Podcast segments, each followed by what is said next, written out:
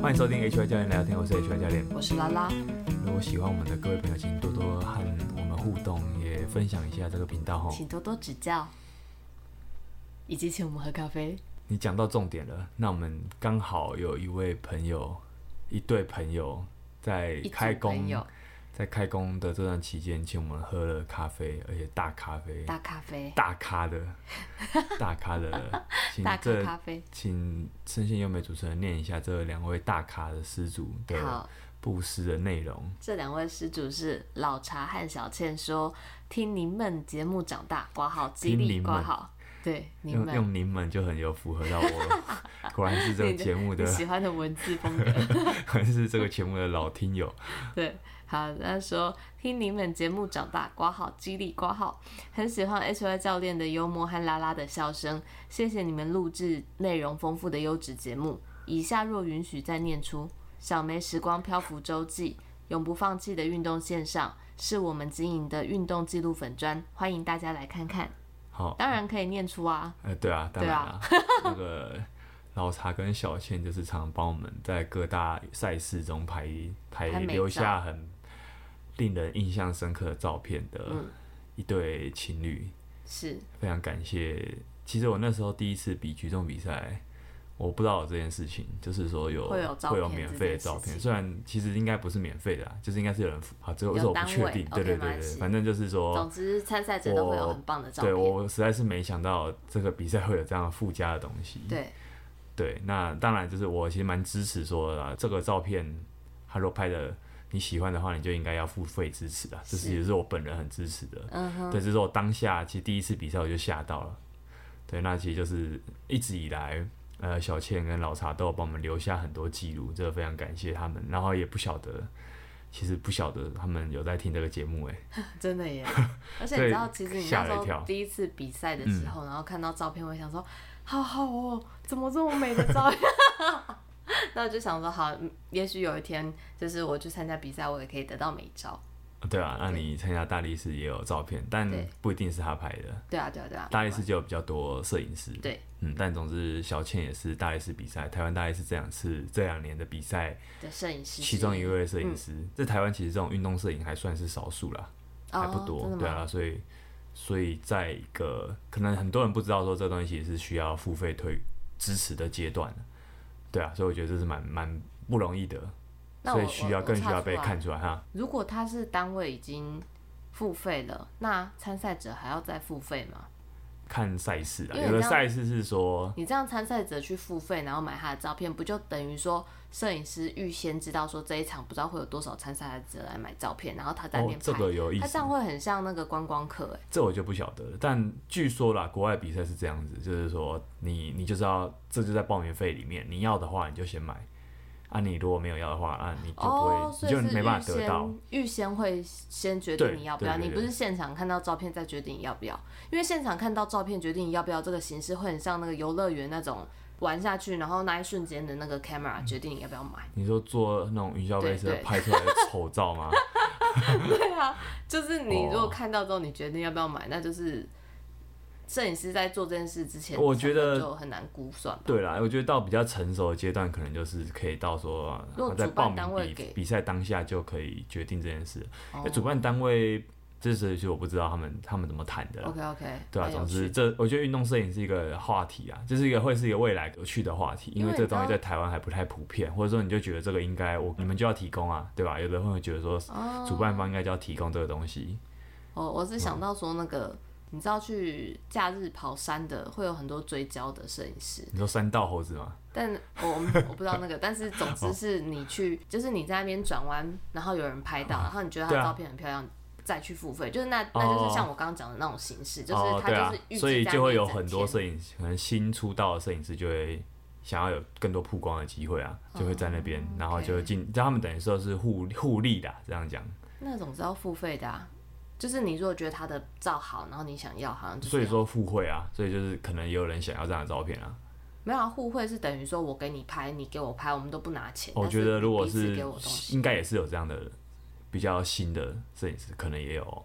哦对啊对啊，基本上摄影师出来都应该是从互惠开始啊，就是我们彼此都不拿钱出来。 喜互惠，就是很感谢这两位优秀的嗯好摄影朋友，师就是还常常帮我们摄影之外，居然还请我们喝给咖了我啡们一个开工大红 包，看到心头一阵暖，暖流。一阵暖。 OK，好，那再次感谢您们，谢谢您们两位施主。感谢你们，那我现在要来大力宣传，是四月十四号开始，哦，日我期又定要下来了办吗？了，我又要再办一次运动心理学读书会了。新运动心理学读书嗯会，在您们收听到这一集的当下，我的报名表应该已经制作好了，好，我会附赠在这一集的节目资讯栏，希望我可以如期完成。你应该要吧 对，好，对啊但我还是希望我可以如期完成之外，那我会在每一集都大概聊聊一下这个东西。 OK，但因为这一集我后面要讲的东西有点太多了，好所以我们可能就不要聊太久。好，所以先密切关注，你可以先点开来看看啊。这运动心理学，我去年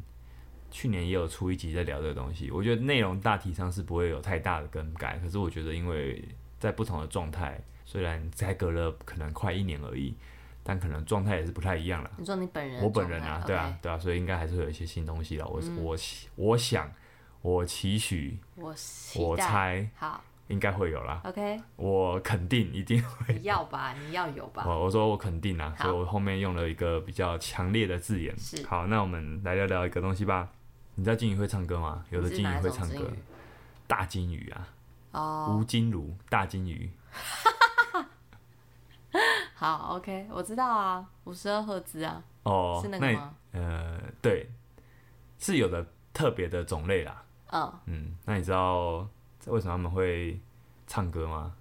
是为了要跟同伴互动，呃，对，主要还是为了要，求偶，对，主要还是要回到那个，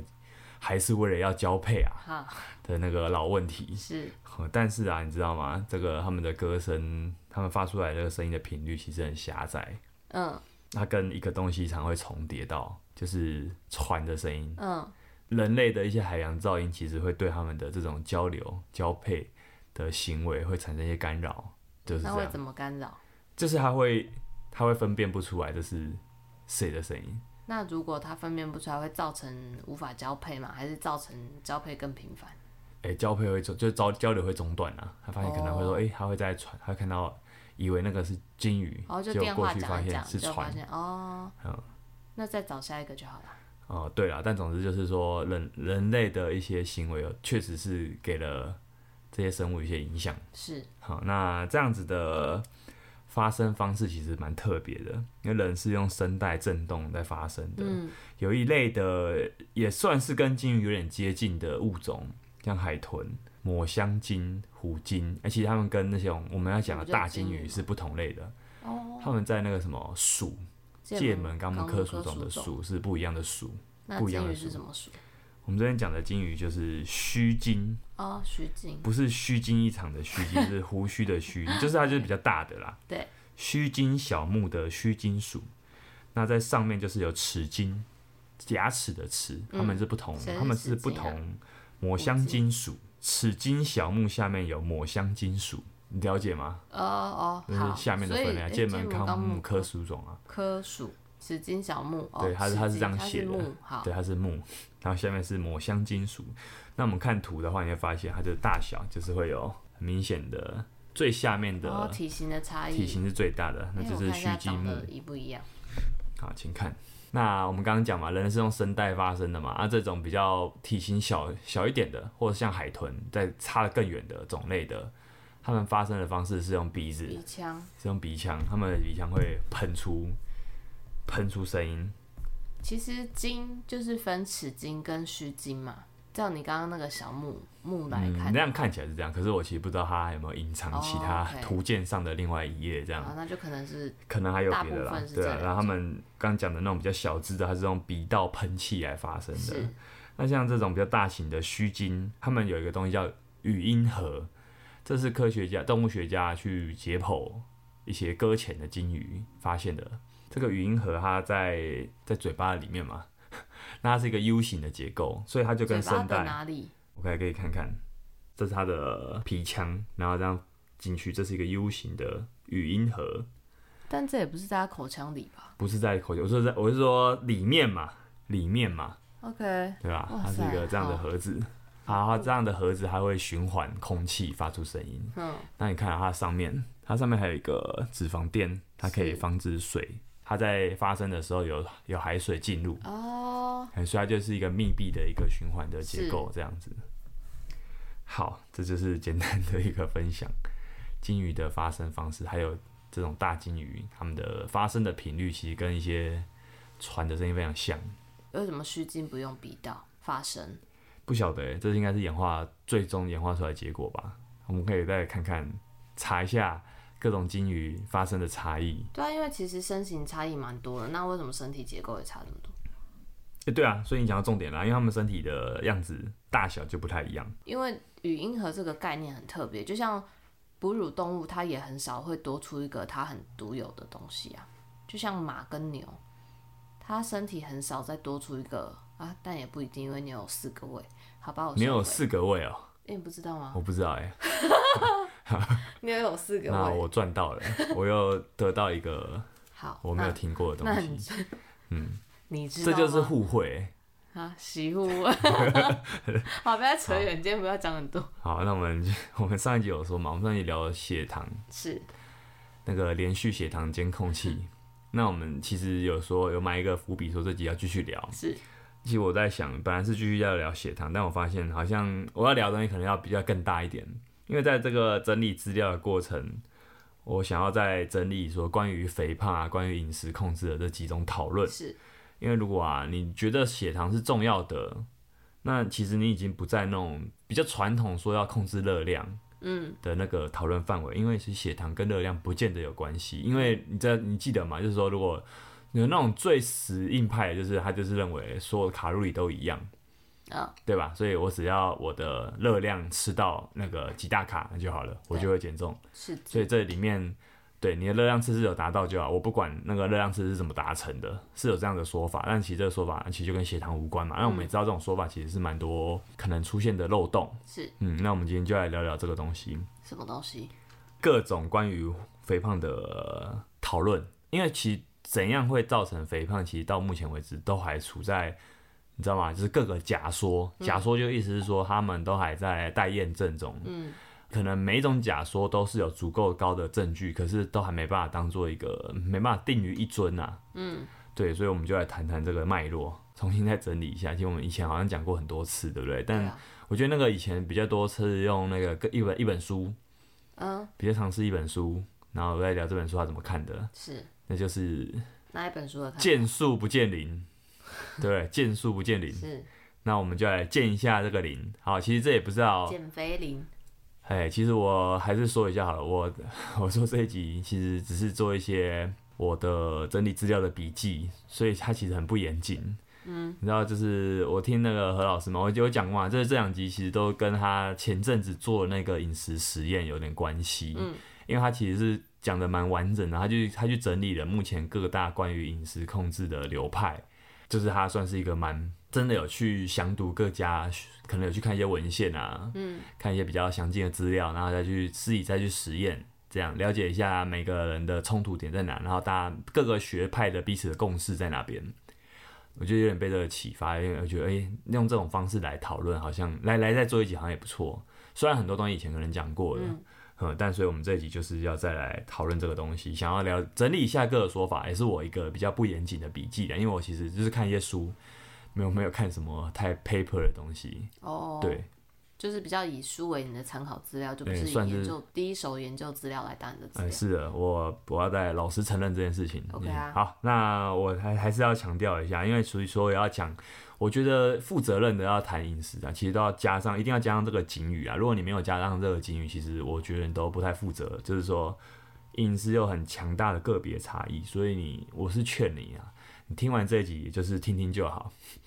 你就是不要相信谁说这样做就会瘦，呃，我是觉得这对你比较好，都可以尝试，这对然后您找到最适合的方法。这对您比较好啦，就是说，我觉得这是我这集就是做一些比较严谨、比较没那么严谨的笔记。可是因为这种个体差异很大，你一定会去跟我说：“哎、没有啊，我用这个方式可以有用啊。”其实你讲的一定是对的，因为我只是只是讲讲这样子看起来下来的几个讨论，这样，因为就关于肥胖现在都还在争论不休中。嗯，其实我有一个初衷啦，就是说为什么我想要再聊聊饮食，是因为我其实前前阵子我发现，哎、比如说或者说带血糖计，我才发现哦，原来我的机体啊，我这个人的这个身体其实真的蛮健康的。嗯，你很健康的时候，你就会觉得说，你给了一些建议，比如说你会觉得，哦，为什么、呃、其实吃一点加工食品也没什么啊？是对，因为可能我我的身体可以抗衡这个东西的波动的能力比较强，对，会觉得这没什么。可能有些时候忘记了，其实大多数人其实跟我不一样，嗯，就是我们没办法像我一样这样动态生活，没办法像我一样这样常训练，甚至根本就不喜欢动。那这样的话，其实我就必须要去反思这件事情，就是说我有些时候可能我给的建议，或者说我在做一些这种呃宣称的时候，可能要再更小心一点，因为这就是我的身体，那我可以这样做，不代表每个人都别可以这样做。嗯，对啊，那我聊这个东西也有点奇怪，因为我其实我本人 像何老师真的有去做实验，那其实我其实没有做任何的饮食实验，而且对我来说，我其实根本没有减重的问题。嗯，我的问题反而是体重常留不住，会突然的就掉下去。嗯，对啊，那所以我来讲这东西，就是变成说我也少了一层那个我实际去操作，所以你今天要讲的真的就单就在减重，而不是体重控制嘛？也有就就就是体重控制啊那。如果是体重控制的话，你增重也算是一种。但我没有很严谨啊，哦所以我就说我没有用任何一种方式，包含说我有些时候我也不知道为什么突然就体重增加了，也不知道为什么有些时候体重减少了，嗯我没有设计那个实验的变相嘛，所以我没有控制住任何东西。嗯 OK，嗯对，但我有一些感觉啦， 就是很不严谨的感觉。好，那最后再一样再讲一次说你你一定可以找到不在这一节内容里面，但是也有有效的饮食方式。嗯对，所以如果这集有漏掉的话，那就是我漏掉，因为这只是一个不严谨的笔记。好，其实我觉得，就回到关于减肥，就有一个最直接的问题好了。我们以前很讨论过啊，就是说为什么少吃多动是没有用的，嗯这是一个很很多人都难以离开的迷思，嗯，或是说你会深陷其中，你会发现自己到底做错了什么，为什么为什么离不开？嗯，对，那我们就必须要去谈目前关于肥胖的几种假说。好，刚刚有讲过嘛，他们都只是假说，所以其实都还没有一个人敢说自己是完全的正确。因为你在你真的要去做研究，你会发现各种饮食法再怎么极端，都可以找到有效的案例。嗯对，所以你会发现有些医师会出书，我自己觉得蛮离谱的，就是那种全肉饮食法，你知道我吗？知道，哦，真的蛮扯，就是它很耸动，对，对，就是说你连蔬菜都不应该吃。是，对对对，你知道这知种道有这流派。对啊，可是你知道这种流派，它也可以在那个什么临床实验上找到它足够多的证据，嗯，所以就变成说这东西真的很混乱，就是它很容易变成一种宗教战争，也是因为这样，对，因为那个差异实在太大了，嗯或者是说你要在操控研究，也可能是蛮容易操控的。嗯好，那我们但我们就讲几种啦。几种好假说，第一个是最主流的嘛，其实可能也是过往在这几十年最常出现、最常听到的就是卡路里假说。那简单讲，它就是热量平关于能量平衡跟热量赤字啊。哦，对啊，所以其实你如果听到热量赤字，可能他如果他最重视的东西是热量赤字的话，他最重视的是热量的计算的话，那他都可以归类到这个嗯假说就里面。是好好好的但计算热量。但我们也要说啊，就是其实这里面也有可能很多人他们，嗯，就他们不是都是统一阵线的，嗯，就是他可能他会说，哎、热量平衡是最是一个结果嘛。有的人就会说，哎、那所以我不管怎么吃都可以，只要你嗯的热量达到，他觉得组成没有那么重要。是，甚至只要看那个巨量营养素。你记得吗？我们之前有讨论过一本书叫《科学化饮食全书记得》，哈，那它是一个金字塔模型。嗯我大概用简单的几段话唤醒大家的记忆。它有，它等于说它成功的饮食方式，成功的饮食法，我们可以看是它是这个金字塔的话，那这金字塔要成功的话，有八十趴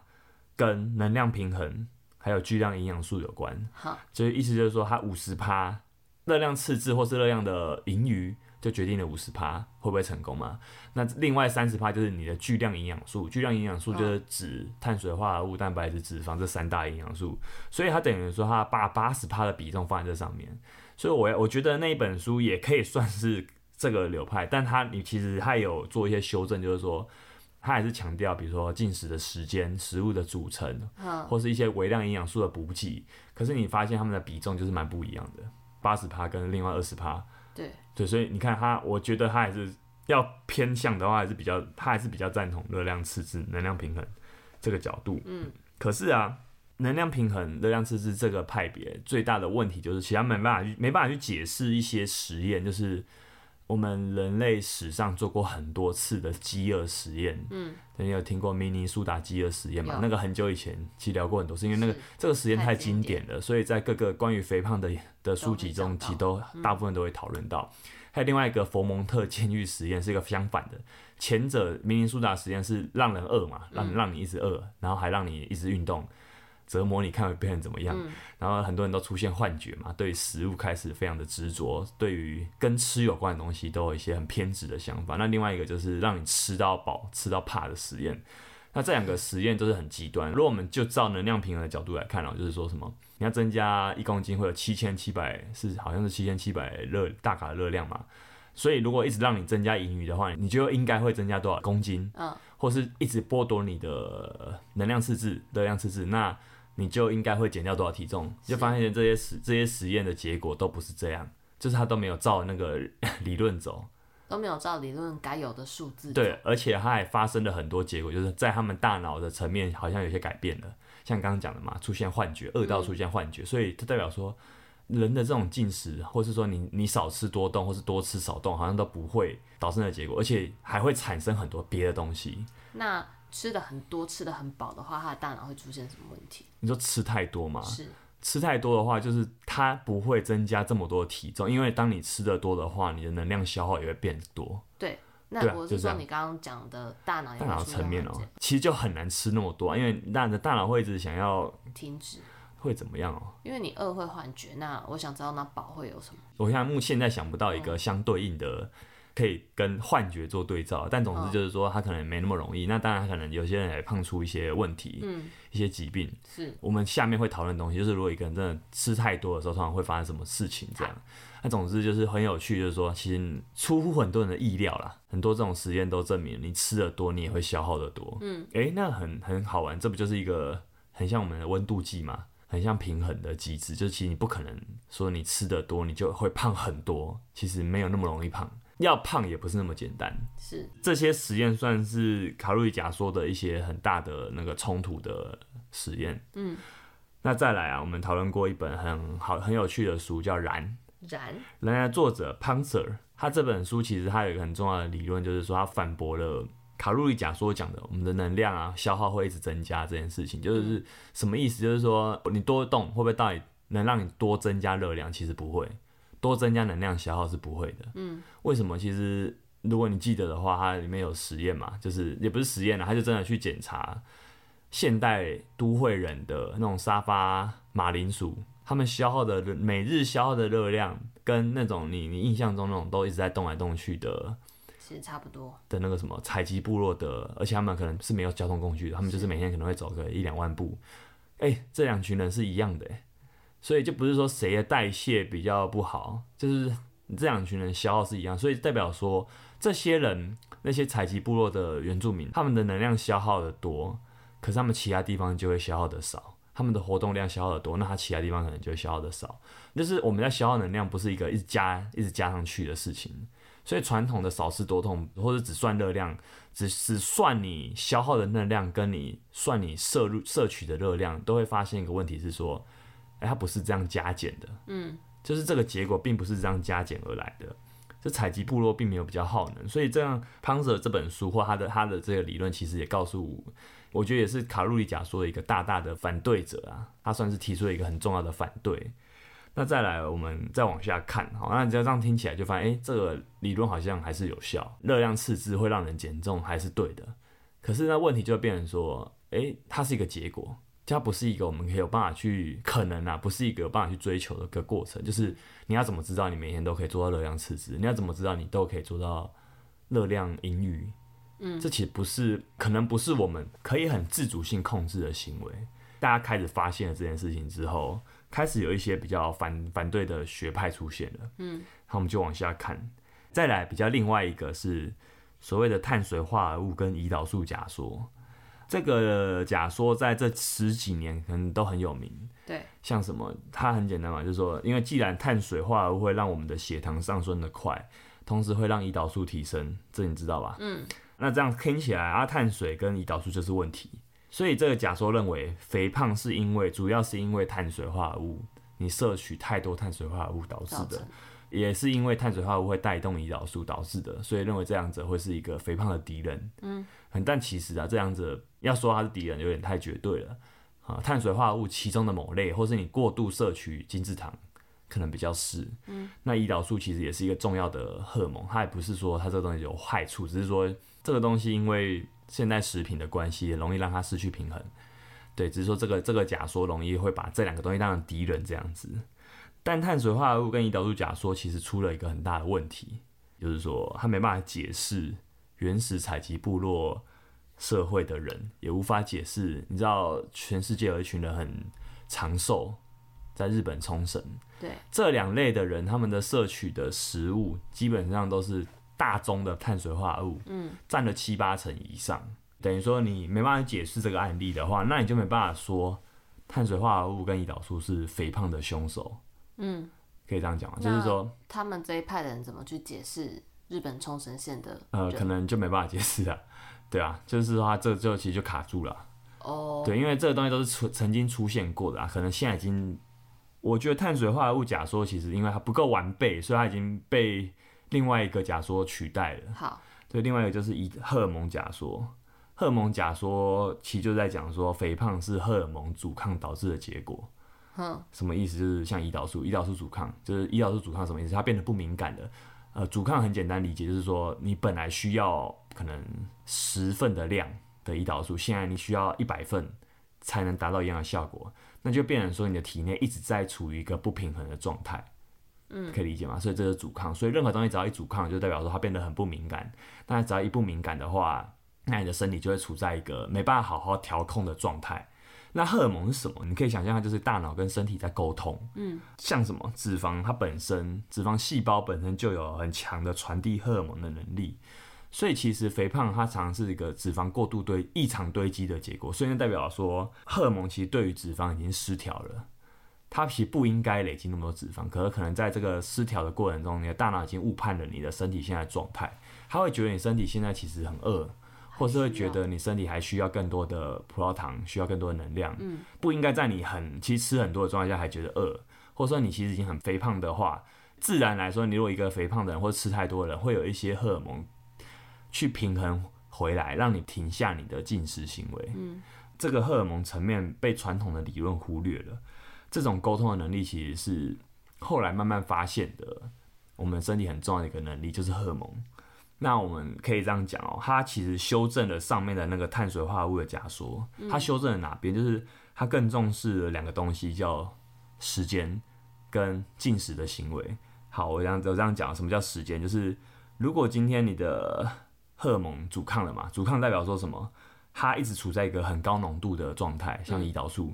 然后而且它会一直持续。它这个持续的行为本身，它就会让让人长期处在一个肥胖的状态。那时间其实是肥胖的一个很大的敌人，什么意思？当我们长期都属于肥胖的状态的时候，其实这样的人会非常难减重下来。嗯，可是如果今天你只是你有看过一些人，可能他就是为了躲兵役，啊，他让自己突然吃胖，他短期内增到一个他不是他的体重，其实这种人他要减下来其实反相对容易。是，如果在他人生的前十几年，他其实没有那么胖的话，他其实要减下来是容易的。嗯，这个现象很有趣，就是他其实忽略了一件事，就是如果他当他长期肥胖的时候，代表他长期可能身体已经处在一个胰岛素阻抗的状态下了，这时候他在调控回来其实是会很困难的。可是他如果是只是短期内的话，那其实他要控他要调整的就会比较快。那这个长期、短期怎么去评估？就看你有没有阻抗现象。就是如果就这个理论来看的话，因为他认为胰岛素阻抗或是各种荷尔蒙的阻抗会是肥胖的最大的问题。那你刚刚说荷尔蒙阻抗提到胰岛素，那还有其他的荷哎尔蒙？呦，我等一下会嗯哦 OK，OK，讲几个重要的荷尔蒙啦，像瘦素也会好。那我们刚才讲了，就是碳水化合物假说只只认为说你只要减少吃碳水化合物就好了。对。可是实际上，荷尔蒙假说会认为进食行为本身就会带来胰岛素，所以说你今天就算是吃蛋白质，其实也会提高一些胰岛素。是或或者是说你只要一直在吃东西，你的胰岛素其实就一直是高的，是，哼、所以它等于把原本的碳水化合物假说调整成说，有的人会认为啦，就是进食行为本身就会是一个很重要的变相，嗯这进而就开启了一个很重要的我们也知道的饮食方式嘛，间歇性断食。对，间歇性断食有可能有最基本的一六八，断食六，进十八小 时，好哦断八个小时的话蛮屌的，一六八最基本的嘛，还有什么一八六，还有一日一餐。那其实这些我全都没试过，只是说我们要知道，就是说为什么会有间歇性断食这样的理论，其实就是这个来的。是那我们刚刚有讲嘛，长期肥胖这件事情，为什么长期肥胖的人，他长期胰岛素阻抗了，体重就很难改变回来？嗯，他变成一个胖者很胖，瘦者很瘦的一个奇怪的状态。有些人说小时候胖不是胖，没有，就是如果你小时候真的很胖的话，你可能会。等于说，你后来要再减重，可能会变得比较困难，是有可能的。那当然，我们也知道很多成功的案例啊。你不就是小时候胖的胖吗？因为我没有很胖，哦，我只是脸比较小胖，对啊，我没有算很胖，说真的，哦好对对。但我我觉得小时候那个可能还不准啊，因为小时候其实你那个时间持续的没有那么长。好，如果他是三十年，可能二三十年都很胖，他他减下来就真的会很困难。我们可以这样，只是说因为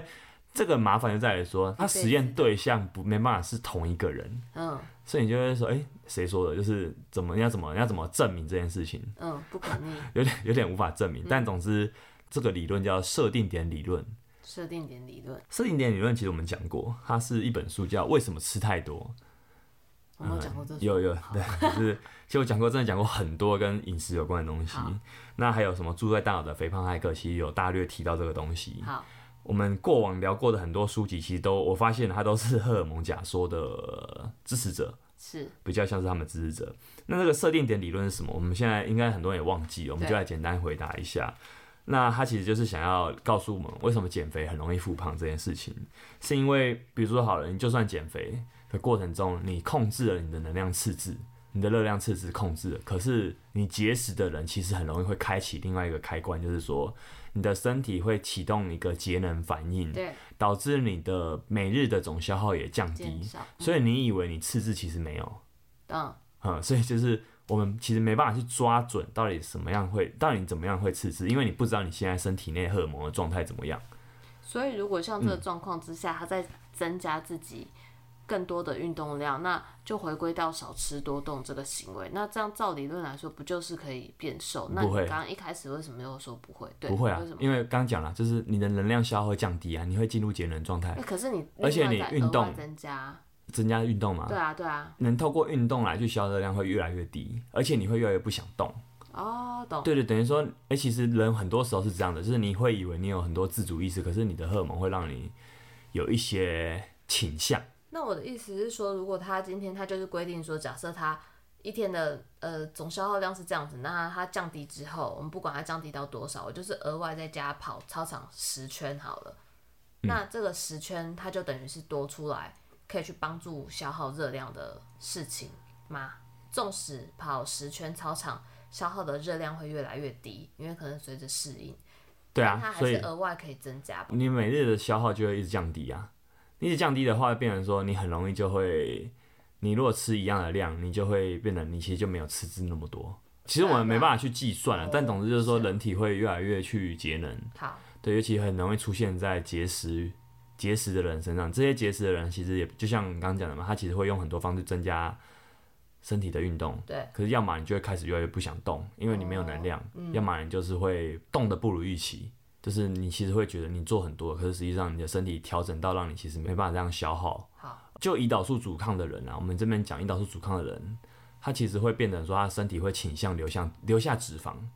所以，当你已经阻抗了，你再给身体热量赤字其实是没有用的，嗯因为你就算流失了体重，那也不会是脂肪，很那很可怕。就是你可能会你胰在，保你可能会对胰岛素阻抗会，因为胰岛素有个倾向就是会保护脂肪。对，你一直处在一个很高浓度的胰岛素状态下的话，其实你的脂肪细胞是不太可能去减少的。那减少的会是什么？那你减重就是其他有用的组织啊，哦对吧？这是一个很可怕的事情，天而且它会，你如果流失一些肌肉量的话，那你会更不想你的、对啊，你的身体的代谢能力会变差嘛？对，对啊，所以这些都是一个传统我们在讲能量平衡的时候，其实很难很容易被忽略到的点。嗯，是这样。所以设定点理论其实就在讲这件事情，他就发现说，诶，设定点理论就会认为说，我们其实有个体重设定点，它就像温度一样，你的体温其实很定的。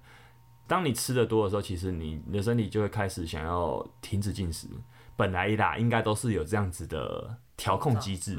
可是当胰岛素过高，长期的那个量越高的时候，这个东西机制就失灵了。而且胰岛素一直量持续高的话，我们的设定点、体重设定点就是会越来越高。嗯，那当你今天想要减少一些体重的时候，你也成功减少一些体重了，但当你的设定点可能还是在原本的那个高的那个体重的时候，你会发现很快就会复胖回来。可能你的荷尔蒙就会跟你的身体对话，它就会让你的身体，比如说开始节能，你就消耗不了那么多东西。所以像你刚刚讲的那个啊，你刚刚不是提了一个实验，就是让他跑操场，对，他一开始控制成功了，也跑操场去消耗能量了，对，这样的状态下一开始其实会减重的，对，可是会发现，哎、他很快会复胖。所以我觉得这边要讨论，就是说减肥要成功，它有一个定义，就是说它必须要在维持一段时间的能力，它不能说我只是成功减下来，短期减重的话那是太容易了。嗯，它可能就是说，哎、可能过了四年后就复胖了，它回到它本来的设定点了。这设定点存不存在，可能还没有争议，但只是说这个理论会认为说这个东西是存在的，那设定点是可以调整的吗？可以啊，怎么调整？胰岛素。哦，又回到胰岛素。对啊，这个理论就认为说胰岛素是最主要的一个去推动你的那个设定点的的一个关键角色。我们再来看，停来谈谈看它的它的那个理论到底怎么来的。就是说，我们大脑有个地方叫下视球，它有点像是指挥官。当你的身体你体内的胰岛素浓度太高的时候，你的下视球会认为啊，身体需要更多能量，所以它会去提高设定点。如果你就算不吃，你身体的耗能也会跟着降低。或者就是说你会很想要吃东西，你会很想要进食，就算你其实根本不饿，你会一直有一个被食欲影响。嗯，对。那这个时候影响食欲的荷尔蒙可能就不是胰岛素，可能就是其他的，等于说这些荷尔蒙会共同作用。好，那当然这个东西讲起来都是一个他们认为的啦，所以他，但他还没办法，因为你很难去推论说他们的对话关系是不是真的就这样，他们是谁？就是大脑跟身体啊，你说哦大脑跟身体。身认为身体需要更多能量，这就是说这个东西的证据性可能都还都还有待有待是查证啊，只是说这就是他们他们的看法，为什么胰岛素会是一个关键角色的原因是在这边，这样可以理解吗？可以。好，那我们既然聊荷尔蒙，我们就来聊聊关于肥胖啊，或说关于脂肪，它有几个重要的荷尔蒙，我们这边大概讲五个。第一个最主要，从刚刚听下来，应该发现我们只讲了一个嘛，就是胰岛对，素。胰岛素。为什么？因为胰岛素它就是一个启动人体合成反应的一个最重要的、最基本的一个荷尔蒙。素材，嗯，对，那你甚至有些运动员，如果他要让自己短期内体重增加，那其实他甚至可能会会去注射胰岛素。嗯，对啊，这是有这是有听过的，它这可能就是一种一种很直接的方式。那如果你是运动员啊，我们就这样这样讲好了。如果你是那种肌肉比较丰沛的运动员，胰岛素对你来说是很好的，因为它可以让你的能量进入肌肉细胞。嗯，你的肌肉细胞、你的脂肪细胞这时候都可以很强力的去吸收身体内的能量。记得吗？我们上一堂讲过，就是它就是一个有点像钥匙嘛，它会打开你的细胞，让能量可以进去。对，所以这时候你血中的血糖就会降低。所以胰岛素作用后，其实血糖应该会降低。嗯，原本血糖高的时候，胰岛素高，但是一旦它分配完成的时候，啊，血糖就降回来了，因为该分配的都分配完了。好，那只是说合成反应，你会让这些东西进去你的肌肉细胞，但同时它也会留住脂肪，因为脂肪就是一个人体很重要的组织。对吧？所以如果今天你不是一个运动的人，或是说你其实很少动的人，那就变成说，当你胰岛素高的时候，体重也会高，因为它就会让你的身体一直想开启合成开关。合成开关对于有在练的人是是很好的。那这个合成代谢跟分解代谢，人体会无时无刻都进入在一个这两者的比例看谁高的状态。当你长期合成的那个比例是高的时候，你就体重就应该就会慢会会是一个上升的趋势。好，我们就不管它上升的是肌肉量多还是脂肪量多，但它就是会上体升重。就会上升。所以反过来啦，那分解的时候，分解开关比较强的时候，那你的身体就会慢慢的减少重量。嗯，对，这是很基本很基本的一个反应嘛。好，所以胰岛素我们这样讲哦，什么时候会分泌的多呢？当你进食的次数很高的时候，很频繁的在吃，嗯一天可能吃超过三餐都会，或者是说你的饮食内容是那种高糖分、高淀粉的那种食物内容，那胰岛素分泌就会比较旺盛，嗯那身体就会使用葡萄糖当主要燃料。但但是你要这样想，当你身体去使用葡萄糖当主要燃料的时候，它就比较不会去用脂肪，因为这两个东西也是比例，它们也不是二选一。可是如果你脂肪用的少的时候，你就等于它就会囤积下来，嗯，它就会储存起来。所以刚跟刚刚讲那个胰岛素的那个原理是很直接的，它会去倾向留让你的身体去留住脂肪。所以当你长期浓度高的时候，就会阻抗。那阻抗的话，就要分泌更多胰岛素。那当你阻抗之后，身体的调控就失灵了。那它会开启所有的，基本上是所有的代谢症候群。那代谢症候群就这样想，就是你的代谢失能了，你的身体会一直储存能量，可是你的身体消耗能量的能力会降低很多。所以你看嘛，像什么高血压、糖尿病，糟糕对，这些全部都是。其实这些疾病通常都你会发现，他们都跟肥胖有很强烈的关系，因为他们都跟你无法去消耗能量有很很大的那个问题，而且会能量过剩。嗯，所以现代人的能量过剩，最终很容易导致代谢症候群，就是因为这样。好，这个是胰岛素，胰岛素有一个相反的荷尔蒙，它们功能很相反，它们同样都是胰腺、胰脏的那个胰腺分泌的一个东西叫升糖素。升糖素其实顾名思义，它会升高你的血糖。就怎么说？因为当你饥饿的时候，或是说你今天吃的东西碳水比较低、葡萄糖比较低的时候，升糖素就会被分泌下来，它会来去分解你肝脏中的储存的一些肝糖。嗯，所以你分泌肝糖之后，哎、血中的血糖会上升。嗯，所以刚刚理解很很好理解吧？对啊，因为你吃的东西没办法促进你的血糖上升嘛，或是你一直在饥饿。没有东西能量进来，所以等于说身体会有一个自动平衡的机制，它会去分解你肝脏中的肝糖，嗯，让它带到你的细胞中，释出葡萄糖到血液中。所以这是为什么升糖素就是比较开启分解效应的一个很重要的荷尔蒙。嗯，嗯，那你刚刚讲的胰岛素是合成，这个就是分解，所以它们很容易是常常是相反的。那我们的大脑又很需要葡萄糖，所以当你今天升糖素开关开启的时候，你的身体的器官组织会比较容易去燃烧脂肪当做主要的能量来源，因为它会判断说你现在身体的葡萄糖比较低，那这个东西要优先留给大脑。哦、所以说等于说升糖素有这样的好处，那它就跟胰岛素是一个跷跷板，一端比较高的时候它会开启合成，一端比较高的时候它会开启分解。好，那什么时候和升糖素会高？我们刚才讲了，就是你没有在吃东西的时候，你饥你有点饿的时候，你断食时间比较长的时候，或者是是你吃的东西比重有比较低的碳水的时候，所以你看这样讲好像升糖素很好，可是实际上也不是这样讲，就是它只是一个平衡的概念。嗯，好，那另外还有一个很重要就是瘦素，瘦瘦素其实以前在讲脂肪的时候有聊有过，出它很现神，它很酷，就是我们会觉得脂肪就跟肥胖有关嘛，可是其实脂肪细胞会带来瘦素哦。这个是什么意思？就是你这样想，当体脂肪高的时候，其实你的身体自动的应该会让你去停止进食，或嗯是会让你吃的比较少，因为瘦素会让你饱足感比较高。可以这样讲，瘦素是一个控制体重的跟饱足感的很重要的荷尔蒙。嗯，可是为什么你会发现大部分的肥胖者没有这个状况？是因为他们的瘦素阻抗了。哦，很很很有趣。它的瘦素跟通常啦，它不会是只有瘦素阻抗，它胰岛素会先阻抗，嗯，然后带来瘦素阻抗。那它的升糖会阻抗吗？呃，生长素就比较不会分泌啊，因为你看它如果它进它就吃的东西可能就会通常会是比较多的碳水嘛。对，你这样想，当你身体哦是那它很合成需要反应高的时候，生长素就比较不会嗯对，开启。嗯，对，哦，嗯，就算一个人也不可能说一天到晚都在吃啊，但他可能那个生长素就比较不容易开关，因为胰岛素过高，长期那个跷跷板就是失衡的。嗯那所以胰岛素水平高的时候，其实瘦素就会阻抗了。那这时候这两个双重阻抗很可怕，它会让你一直吃，你会一直想吃，然后胰岛素作用下又会让你一直留住脂肪，就是它会不容易被分解嘛，不容易被燃烧，然后你又不会有饱足感。哇，关于这个饱足感，还有瘦素之外的一些荷尔蒙啦，像什么饥饿素等等等的，对。但总之就是我们这样就就以瘦素举例好了，这是一个蛮可怕的结果，对吧？好，另外一个还有一个也蛮可怕的东西，但你知道讲这些荷尔蒙可怕吗？它们其实都很自然，只是人它是失衡现就很可怕，对是它是因为我们一些行为让它失衡的对。啊，好，哦还有一个东西皮质醇，皮质醇讲过很多次，它是压力荷尔蒙。对，然后也出现在一些类固醇的药物中。这个皮质醇，我们在讲压力的时候一定会提到嘛，因为当有压力反应的时候，就会出现这个东西。可是我们要去区分短期压力跟长期压力的反应不太一样。像短期压力出现的时候，你突然遇到什么呃火灾，你的身体会突然皮质醇会爆高，因为告诉你要赶快行动。这时候能量会用的运用运用的很有效率，而且这时候其实你不会饿。对可是通常警报器过的时候，如果回复正常的话，那就没事了。可是如果今天啊压力一直不解除，你的葡萄糖浓度会一直都很高。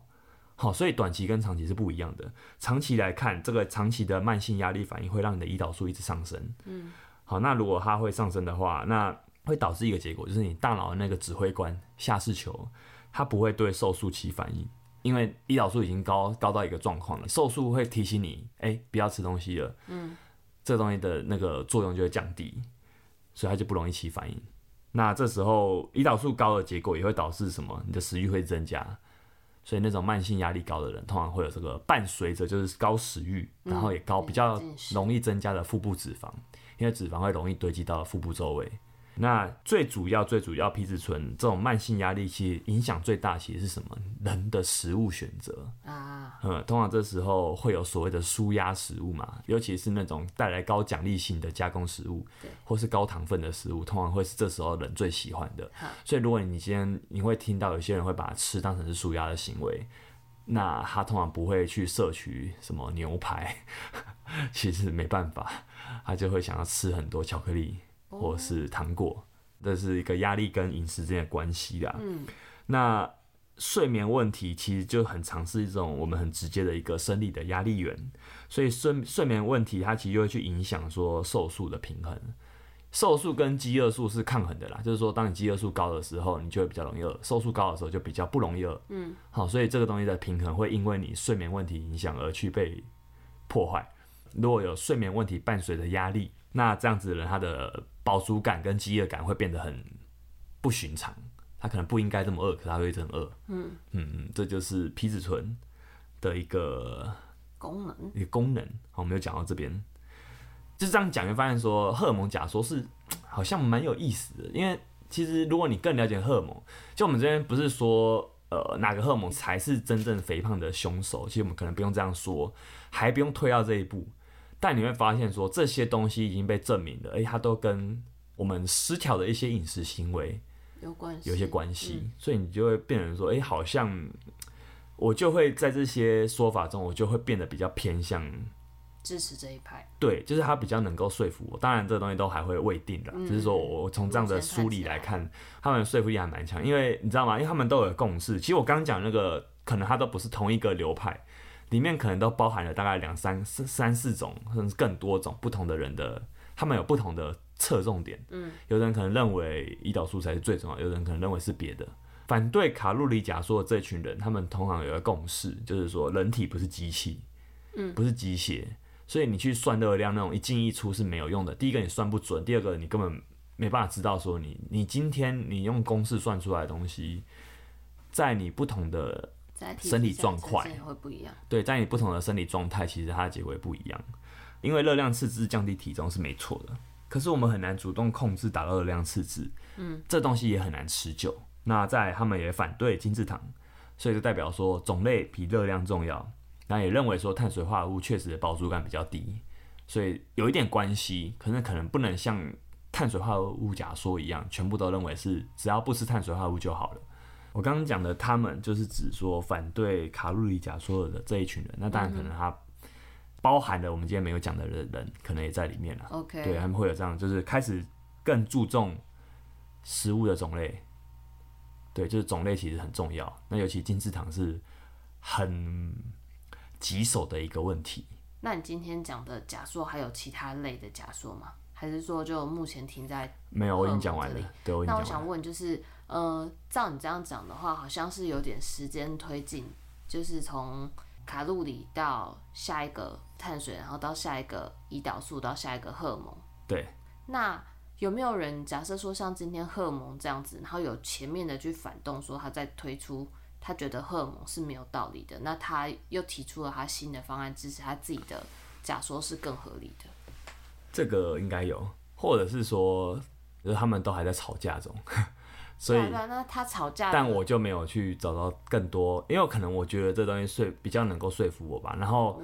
对啊，然后我觉得主要会去会去反会去说荷尔蒙不是不是绝对的人，可能会去这样讲，就是你最终你瘦下来还是因为热量赤字啊。其实就回到一个有点、哦 有点鬼打墙的状嗯态，对，因为热量赤字是结果没错，因为你看，就是像荷尔蒙假说的支持者也会认为说，哎、没错啊，是热量赤字让你瘦啊，可是你要去瘦下来，不是去追求热量赤字就对可以没有追办求法得那么到。明显追求得到。对，那像刚刚讲嘛，如果今天你已经阻抗了，你胰岛素阻抗了，你还你还想要热量赤字，其实你也你也减不了多少嗯脂肪，因为你的身体不让你去减掉脂肪。是那这时候减重行为也没有意义啊，因为它是会让你很容易就复胖的。嗯，所以我觉得吵架是吵架啦，但只是说每个人都有他有用的方式啊，只是说你可能还是会去捍卫你自己相信的东西。那像碳水有在捍卫更多的捍卫自己的言论吗？对我觉得碳水化合物假说比较这样看起来就很容易就被荷尔蒙假说取代了，因为它不够完整，它们很像。可是它就是被分出来，再更精准的去讨论为什么碳水化合物跟胰岛素可能会出问题。那那啊只就是更背后的荷对尔对对蒙对造成的原因。对对对，所以我觉得是这样，他们可能会是比较哦被了解取代，可是主要卡路里假说或是热量赤字派，还是一直都是有广为有许多的支持者。嗯嗯，对 o，k 因为本来就是主主流的营养学界或者是一些医界可能会比较倾向接受的。对，还是在对啊，对啊，对啊，因为你嗯看营养师大部分还是会教你算热量啊，对啊，还是会觉得这件事算重要要一嘛，个对啊。巴掌大的什么肉类，嗯，所以你看，如果反对卡路里假说，你就不会支持算热量，而且你也这样很可以很容易判断出他的饮食法是哪一派，就是他会不会让你算热量。是 如果他不让他觉得算热量没有用，那基本上他就不是卡路里假说的支持者。那你当然可以看他认为哪个东西重要的啦，这是你就可以这样很轻松的分辨出来，那如果嗯是荷尔蒙假说派的话，他要怎么去控制体重？控制胰岛素啊。那他要怎么控制胰岛？控制胰岛素最直接的方法有几个，呃，第一个你要有肌肉量，我们就讲运动的关键角色是你要有肌肉量好，你要有活动量。那如果说就饮食行为的话，你要尽量减少进食的频率，你不能一直吃东西，那呃，如果他已经一天只吃三餐嘞，那可能就要更更少，更少嗯，断就是食变到断更断食多，的方式。对，或者是说你的种类可能你就要严格限制你的精制糖的摄取，哦，你的碳水可能就是要挑，你可能就基本上以蔬蔬果那种比较天然的为主。嗯，对啊，增加蛋白质跟纤维的摄取。所以他真的就不会算那个总量，对对，进所食以总量。哦我觉得这蛮好玩的。那到底怎么算？我记得没错的话，他们这样会认为说，呃，你饿了再吃，不饿就不要吃。慢慢用这种方式去调控你本来就有的平衡机制啊。我们刚刚这样讲就知道说，本来人就会有一个饿了就吃，不饿就不吃的这样子的很自然的平衡，只是这东西后来被打乱了。对吧？那只是说，所以他就让你你去透过你先第一个先尽量减少进食的时间，把它压低压缩在一个范围内，然后也去控制你吃的东西的种类，嗯，然后慢慢把这个平衡其实调控回来，嗯嗯，对我觉得这个是最主要的。那当然了，它会发生在你已经有点阻抗的人身上，可能是最需要的。嗯，如果你没有阻抗，你没有胰岛素阻抗的现象的话，其实你可能不用那么激烈，对，这样可以理解嘛？那但我们前面也讲了运动的角色。我们现在就继续聊，在减重里面，运动到底扮演怎样的角色？其实刚刚已经偷偷聊了，就是肌肉。嗯，因为什么？因为肌肉啊，它会让你需要葡萄糖嘛，它等于说它是一个你身体这个代谢引擎的最主要燃烧者。肌肉高的时候也会改变你的荷尔蒙敏感度，就是说你会对胰岛素很敏感。它不需要那么高的胰岛素的量，你也可以让它分配你身体多的那个能量。哦，对你就会比那种阻抗人更敏感，你可能分泌出来的就不用太多，你就可以达到一样的效果，所以你的血糖就会降得很快，很快就回稳，也不容易有过大的波动。所以可以这样讲，运动本身绝对不是为了燃烧热量。如果你觉得运动还在算热量，其实，嗯、就是不是那么实际的效果。很不潮 啦。我觉得，好啦，对了，我觉得，我觉得，就觉得，因为第一个运动真的燃烧不了多少热量，啊是就是觉得看那个会让你很烦。对，而且现在都很多人都说运动跟热量没有那么多关系了。对啊如果你还是觉得这件事有关的话，那你就是很不酷，很老 Coco，老老 Coco， KK 很不酷。对啊，运动它是为了引导你身体使用能量的方向啊，我觉得是这样，就刚讲的代谢的方向。而且你知道吗？运动，如果你你认为说运动会让你消耗的多，你不要忘记。你的身体有一个调控机制嘛？你运动的话，它会让你增加食欲。你有没有那种游完泳你反而吃很多的经验？哎，有那个非常非常正常，因为你的身体在那个状态下就是会饿，嗯，对啊，所以我们人的能量消耗啊，那不要把运动当成能量消耗了，因为能量消耗有太多跟运动无关的东西了，嗯对啊，那运动最真的最重要的一个重点是它给你身体输入讯号，你的身体要再有用一点，要再强一点，要再有效率一点，所以像什么什么叫效率，就是比如说你的体能练体能，就会让你的动作本身更有效率，那练肌力。就可以让你的身体更强壮，嗯，这是一个讯号，所以等于说它其实是一个输入的过程，而且它也可以让你的身体更有能力进入动态生活，嗯所以我觉得它就是一个滚雪球的结果。对，所以滚越好。对啊，那那你知道现在减肥药其实很强，就是越来越强了。一些减肥什么瘦瘦针，或是缩胃手术，你知道吗？就我是知道，减肥手术跟减肥药其实是一个非常非常庞大的商机，因为如果今天啊，可以假设有一个药它是有效的，而且它它成功的话，那其实我们可以说，健身产业可能会消失一大半的产值哦。但目前看起来啊，这些东西都是很可能还不用太担心，因为你减重下来，结果你你其实身体还是缺少有用组织，对，等于说因为它什么就是缺短少短肌时肉间 OK 了。对，那你缺少肌肉啊，就是你你这个东西没有的话，你长时间看来你还不会，你不太可能让你的身体变成一个高能力代谢的机器。大家可能就用钱继续去砸，让它维持对那啦个，那那就是你就要花非常非常多钱啊。那你说未来有没有可能有一天医美可以让你植入肌肉？呃，目前我们还看不到啦。你知道那个瘦瘦针的原理吗？呃，我真有听过是为哦什么，它会让你的饥饿感降低，它也是调控荷尔蒙啦，它会让你的饥饿感降低，哦饱足感会提升，主要是这样。嗯，你知道吗？我知道，因为我有朋友去打，那那我这样讲好，跟像你差不多。对啊，对啊哦对，因为我刚刚忘记了，我以哎为你我不知道，但你一讲，我就所以想所以说你哎看我有印象哎，你看这个有它是有效啊，它是有效的，但就短期，因为它好像一个礼拜就要补一针。对对。但你知道它有效嘛？所以你就知道说，哎、荷尔蒙真的很强， 因为你看、嗯现在连减重的这种手的药都来去透过荷尔蒙的调整去让你减重啊，所以荷尔蒙真的是一个。我觉得肥胖理论里面应该是不容忽视的一块啊，不管你支持谁的，我们都必须说它不容忽视，因为那你它知道最近那个震动腹部那种啊、塑脂机还是什么的，那个的原理是怎样？这我就不知道了。可是那个你知道说吧现在就打用造出震动震动产生肌肉，之前也也讨论过啊，像什么太空人的震动机，那个都还没有都不够强啊。就是说它的它的那个，可能它可能可以帮助那种很起点很很低的人，可能是那种呃术后。哦可能重大手术后，或者说他可能已经真的是那个起点低到不行了。可是他那种都请明星代言啊，应该不是给这种术后医疗 取那个向的吧。那个就是智商税啊， OK，好，对啊，对啊，这不就这样吗？对啊，他他当然需要明星代言啊，是对、啊，啦，因为明星也不需要去背书啊， 可能他不觉得这是什么社会责任啊，是这啊就是看你怎么想啊。我 OK 觉得是这样，对啊。好，那所以我，我也是觉得说，运动的角色它是这样的话，如果这东西还没办法被取代，有有东西可以改变你的代谢成这样吗？如果没有的话，那好像运动不太可能被取代，但只是。这是我的想法啦，只是说，如果真的未来有一天有这样的药的话，嗯，那可能我就要失业了，不过你运动又不只是为了减肥，对啊，多是有其他的功其实能。我不认为，所以我就觉得运动完全不是为了减肥啊，对吧、啊对啊我也不觉得那天会来啦。而且你也不觉得你现在学生是很多为了减肥但可来找是你吧可能七七八成以上的人都是因为这样一开始啊吧，对啊，对对啊嗯啊，主要都是这样。这样总结下来啦，你要怎样才可以改变你的体质？嗯，有几个重点。第一个，你要先知道你在位什么位置上，你的代谢状态是怎么样，你的胰岛素阻抗状态是怎么样。所以要知道这一点的话，就是要先去买一个血糖计咯。血糖计可以间接判断，因为血糖跟胰岛素其实是一个有很间接的距离，它不是是很直接的关系。那他要怎么知道？就是我要怎么知道我现在在什么位置上？嗯，这个蛮好的，我觉得可能可以可以先可以从健检状态吧，就是说你的血糖、血压那些状况嗯怎么样，你基础的健康状况怎么样，或是一个可能很少活动的人，我们可以推合理推测他的代谢状况不会太好，嗯就是他的比肌较肉量慢可能不会太高，嗯哦对，他的肌肉量不会太多， ，OK，对，所以这些东西都推估啦，就是他们有一个仪器去量测。可是这如果比如说血糖机，你发现说你用血糖，你的静止血糖很高，然后也常常血糖居高不下，常常波动的话，那你就会知道说你的胰岛素阻抗应可该能出了是有一点点可能性是胰岛有一点胰岛轻微的胰岛素阻抗的。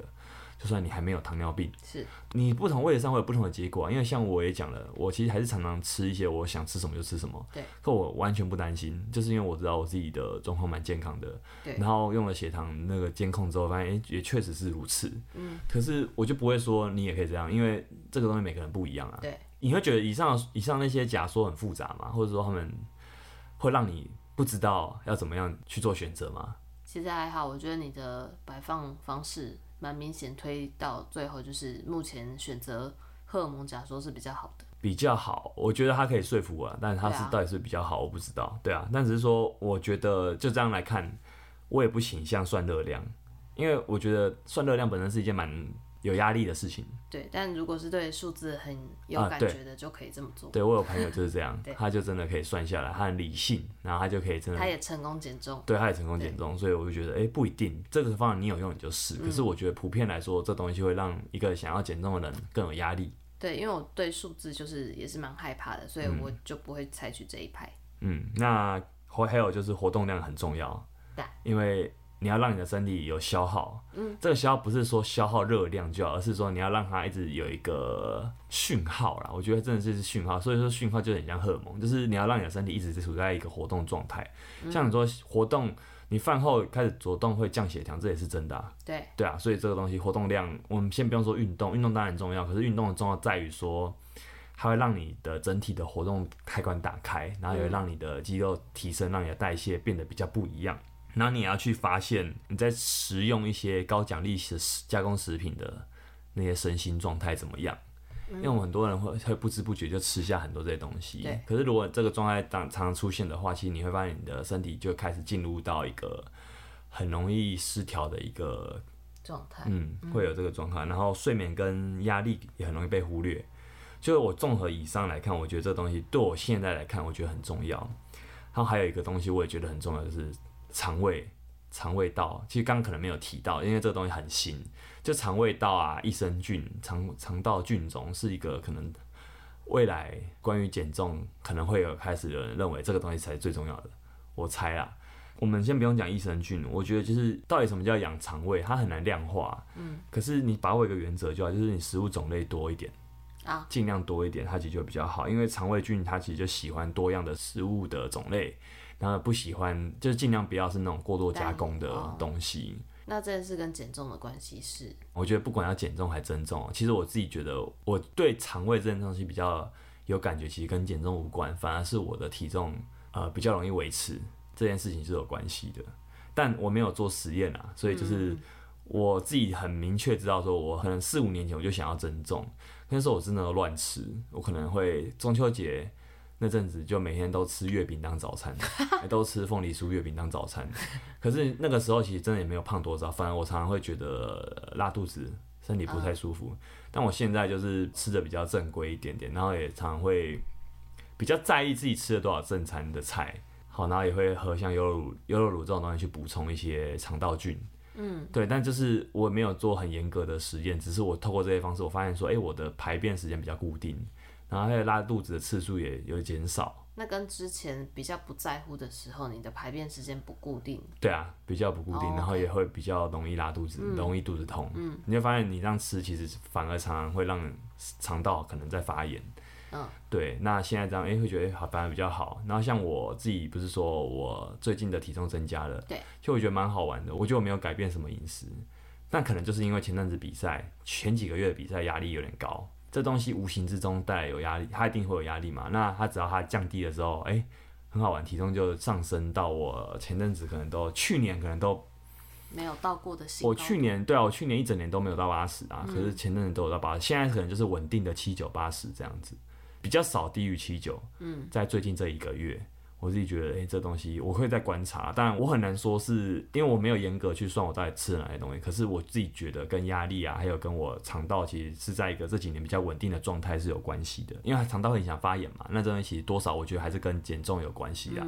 对啊，只是我们这集的碍于篇幅，然后我也没有查太多关于这个资料，我们就只讲到这边就好。未来再增加对这部我还有看，最近还有看一本跟肠道有关的书，所以可能之后可以分享给大家。哦好，好，那最后这样讲起来，我们虽然最后讲停在胰岛素假说，诶、不是胰岛素假说，荷是尔蒙荷尔蒙假假说说，可是我就这样总结下来，有几个东西都跟减重蛮重要的，就是你肠胃道的状态、压力状态、睡眠状态，哎、其实睡眠跟压力可能是同样类似的东西、啊，嗯还有你怎么样去管理你的食欲。那、这个东西可能也是荷尔蒙影响的对，但只是说你要去发现这件事情，你的食欲是需要被管理的，嗯或者是说你选择饱足感比较高的食物，也可以让你比较不容易饿。嗯这个是可以控制的。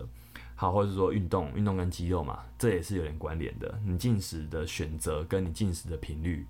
总结下来这几个东西应该都跟减重是有关联的。嗯那其中当然荷尔蒙控制了蛮多这里面的东西。对，这样听起来好像你要减重，你要把上面所有东西都顾好，这会让人很有压力，对不对？哎、其实我刚刚想到，啊如果其实用荷尔蒙去包的话，每个概念都可以用荷尔蒙解释吧。对比啊如，说睡眠也对啊是啊，然后肠道也是啊，对啊。可然后是胰岛素也是啊。嗯，可是比如说睡眠，你可能就是可以主动的去更在乎这个问题啊，那它就会正向的影响你的荷尔蒙。嗯，对，比较像这样，就荷尔蒙关系有点微妙，就它不是一个我们我们无法控制的东西，因为你这样讲起来会变成说我们好像无法去控制。有些人会认为说，荷尔蒙假说把人的自主行为控制的这个层面降得很低，好像我们会胖不会都啊是因为、我听过啦，有人让批评，就是说我们好像会胖都是因为我的荷尔蒙要我吃太多，可实际上我觉得这样讲起来就是说我们在这些东西上面。我刚讲那一连串的东西上面都还有一些自主决定权，其实对是有的。啊，因为其实像你刚刚讲的那些荷尔蒙假说的，我就会问你说为什么？那要怎么去控制食欲这些、减肥这些方式嘛？所以你刚刚也讲的就是你可以去呃选择什么样类型的食物，或者是嗯选择什么样的进食时间。对啊，那当然，睡眠或者是刚刚讲到的其他的压力这些东西背后影响的也会是荷尔蒙，但只是说你这些当然你也是可以有主动的意识去调整，嗯，他们的更好的一一定作有息主动的层面对啊，我觉得只是说它提醒了我们，有些时候，你看你看主动的层面，就会让人觉得说，哎、减肥就是有为什么有些人会胖，就是他他自己活该，对啊，哦，他忽略了荷尔蒙有一些影响，比如说什么，其实有些人他是没办法很不知道为什么他就是这么容易饿，但但这个容易饿可能是他的荷尔蒙已经有些失调了，也跟他的选择食物有的方式有关，他可能都不知道说这样吃这种东西比较容易让他饿。但呃，嗯如果要讲到病理这种事情的话，其实像有些你就算知道是荷尔蒙在作祟，但你也没办法做什么。就像女生很常有的一个东西叫多囊性卵巢症候群，我不知道你知不知道嗯我。知道，它除了让女生毛很多，然后经期乱之外，它也有可能造成肥胖。对啊，那这个肥胖你就很难去调整它。我觉得就不要把荷尔蒙当借口啦。是啊你知道说它有很强大的调控能力，因为有很多东西都会影响，所以你可能就先从一个一个你比较好控制的地方开始着手。我觉得你把荷尔蒙当成借口也不对，因为你不会一开始就荷就会胰岛素阻抗了，你会胰岛素阻抗应该是长期下来的结果。嗯，对啊，你长期下来的不动，长期下来的进食选择都比较差导致的，对啊，你可能都没有去觉察你吃东西这件事情，可能是在抒发你的压力，抒发你的情绪。那这些东西都是长久下来累积的，所以这种东西就很，我们不能说它它都是被荷尔蒙决定的，也不能说一个人他都是完全自主性的行为导致他有最终的肥胖这样是的啊是状态。啊，就是大部分对啊确实是可所以我觉得靠那个自这，己啊所以讲荷尔蒙其实就想让你知道，让人知道说，哎、其实中间有很多这样复杂的关系。嗯对，所以我觉得我们刚刚讲那么多的东西啊，说从肠胃到进食的选择跟频率，你不需要觉得这些这么多东西要做会有压力，因为你只要把一项做好，其他地方都会慢慢变好。而且可能也因为个体差异的关系，你可能只需要做好其中几项，你就会好了。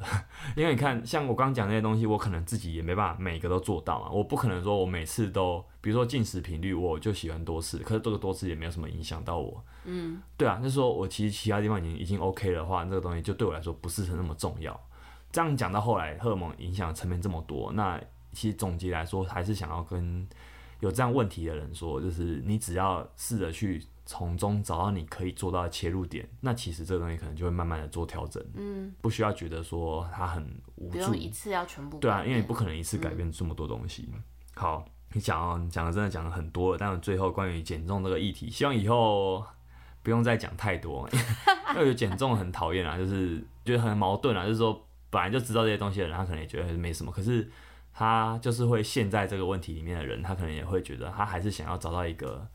可以解决的很方式速效的方嗯法，就我觉得很好玩的一个现象啊。我身边可能因为我身边也蛮多人都是比较像教练这种比较健康的人，相对健康的人嗯嘛。我觉得身边很多人都是那种不计较饮食，不会斤斤计较。我们讲的是不斤斤计较，对他该吃就吃，但他也懂说哪些东西可能不能太常吃。嗯他可以比较了解自己，也了解食物，他就可以很自在控制，也比较可以接受自己的状态。可是反过来说，那种很容易抱怨啊，或是一直把减肥挂嘴边，一直把吃东西的罪恶感挂嘴边的这群人，其实他们很好玩。他要么就是什么都没有尝试，要么就是尝试了一百种方法，他还是对自己永远不满意。对自己的状态都不满意。可是你要说、啊、你想要怎么样，可是他也讲不上来，就是我想要瘦一点，可是就对、就这样瘦一点就没了嘛。嗯，对啊，你就觉得诶瘦一点其实 有很难吗？其实没有啊，就是要瘦到几点？对啊，我觉得你可能永远不满足嘛，或者是说很多东西不改变的话，或者说你的想法不对的话，那那个瘦也不是真的瘦，那瘦也不是健康的瘦，嗯对啊。但这种东西可能讲到后面，比较像是不同世界的人嗯的感觉，嗯，对啊。所以我觉得讲这个话题就会有点不是那么喜欢讲，可是它就是一个很热门的话题，嗯对啊。我觉得减重有一个很有趣的飞轮效应，诶，欸就是你有足够多的肌肉量，你有在训练，那你也会好好活动，就你不会说那种都坐式生活，那你也懂食物大概会给你身体造成哪些影响。这样子的人，他其实很容易控制体重在他想要的范围。他就算有时候不小心变胖了，他要减肥减重下来是非常非常容易的。嗯，而且我觉得很重要的是说，其实这样的人啊，他不会因为节庆的饮食就提心吊胆。我觉得可能也是因为前阵子是过年吧，就是每每逢这个时候，就会听到很多人说自己变很胖啊，或者是说你会听到健身产业也很喜欢用这个当号召啊，说要年后要产年肉后，减脂，对啊，啊，可是这东西就变得它就是一个行销方式，我其实觉得它不是很健康。嗯嗯，但通常不需要担心的人，他就真的一直都不需要担心。可是你一会担心的人，你就会一直都很担心，这是一个很麻烦的一个状况。嗯，如果你认为饮食这件事已经常常影响到你的身心了，那现在你最需要面对的就不是你该吃什么，你不该吃什么，你要做什么运动，因为它都没有办法帮助到你，你会很容易还是陷在那个负面的情绪，你的负面的情绪会一直跟各种饮食跟呃运动做连接，像什么，比如说我今天告诉你不能吃什么，你就会一直觉得这东西出现在你的脑海中。那更应该做什么？他现在就是要去察觉说，他现在到底他想要的是什么，就是他的负面的状态到底跟什么有关系？嗯就为什么你想要减肥？你记得之前教过一本书嘛，讲那个心理师哼，哈，谈有减重的书，我觉得有点像那个状态，就是你要回归到说你为什么会想要减重，那它一定有一些根源，东西是罪恶。这个时候如果要你，你就是给我多做运动，你就是给我多吃蛋白质，少吃淀粉，那其实结果通常不会太好，嗯因为这个压抑会带来比较负面的结果。嗯所以我觉得讲到最后，虽然我们前面讲了很多什么荷尔蒙的，我觉得如果你的饮食已经让你的身心出问题了，那其实这个时候，这个这个东西反而是要去找出问题的嗯，根源在哪里。了解，我讲完了，感觉出来，好，我们这集聊了很多跟饮食有关的东西，终于告一段落了。 那听完这么长的一集，你有什么感觉？会蛮好奇，就是各个。学派之间，就是如果在今天这个时间点，旧的假说有没有再去对新的假说提出一些反动？但我想这也不重要啦，因为确实就像你讲的，现在荷尔蒙可能它是一个大宗吗？呃，也新不的见得哎、也不见得是不是？对啊，我觉得量我觉也得可没有能很大是一个反对主流传统主流假设的一个热量赤字反对对这一派的，其实他们也不是说热量赤字不重要，我再再说一次，就他他认为热量赤字是一个结果，可是我们他不能证明说这是肥胖的原因，因为肥胖 OK，OK 有一些更根本的原因，这样嗯嗯，对，就像哦、你那不我觉能、得其实嗯、立足点就不太一样，对啊，因为一个是造成的原因，但是一个是我要怎么去减完之后的结果。对对啊对对对，可以这样说，他看的是说到底根本的那个源头是出出在哪边出问题了，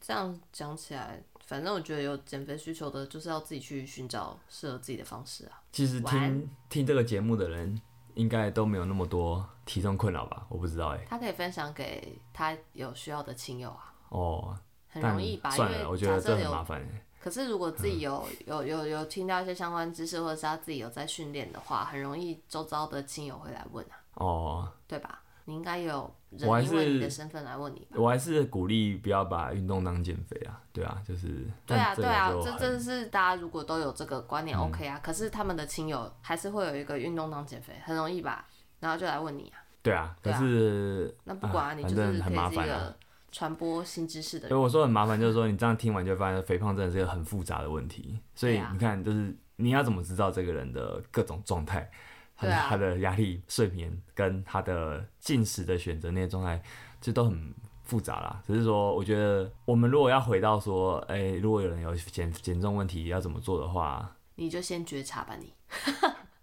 好吧，好，我觉得好像对啊，我其实是想这样讲，可是我会觉得好好干话哦，但好像也 我我没办法给说太太多更实质的建议了，就是这样吧。佛都是来度找有缘人啊，只来能这找样 H 讲 Y。教练上课，不要不要我，我不想说那种很喜欢减肥的学生。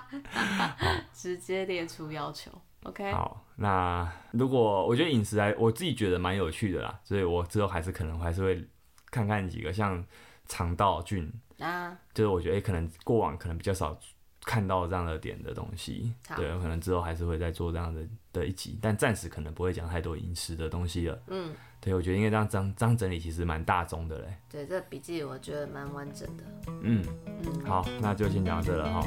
下礼拜见，拜拜。拜。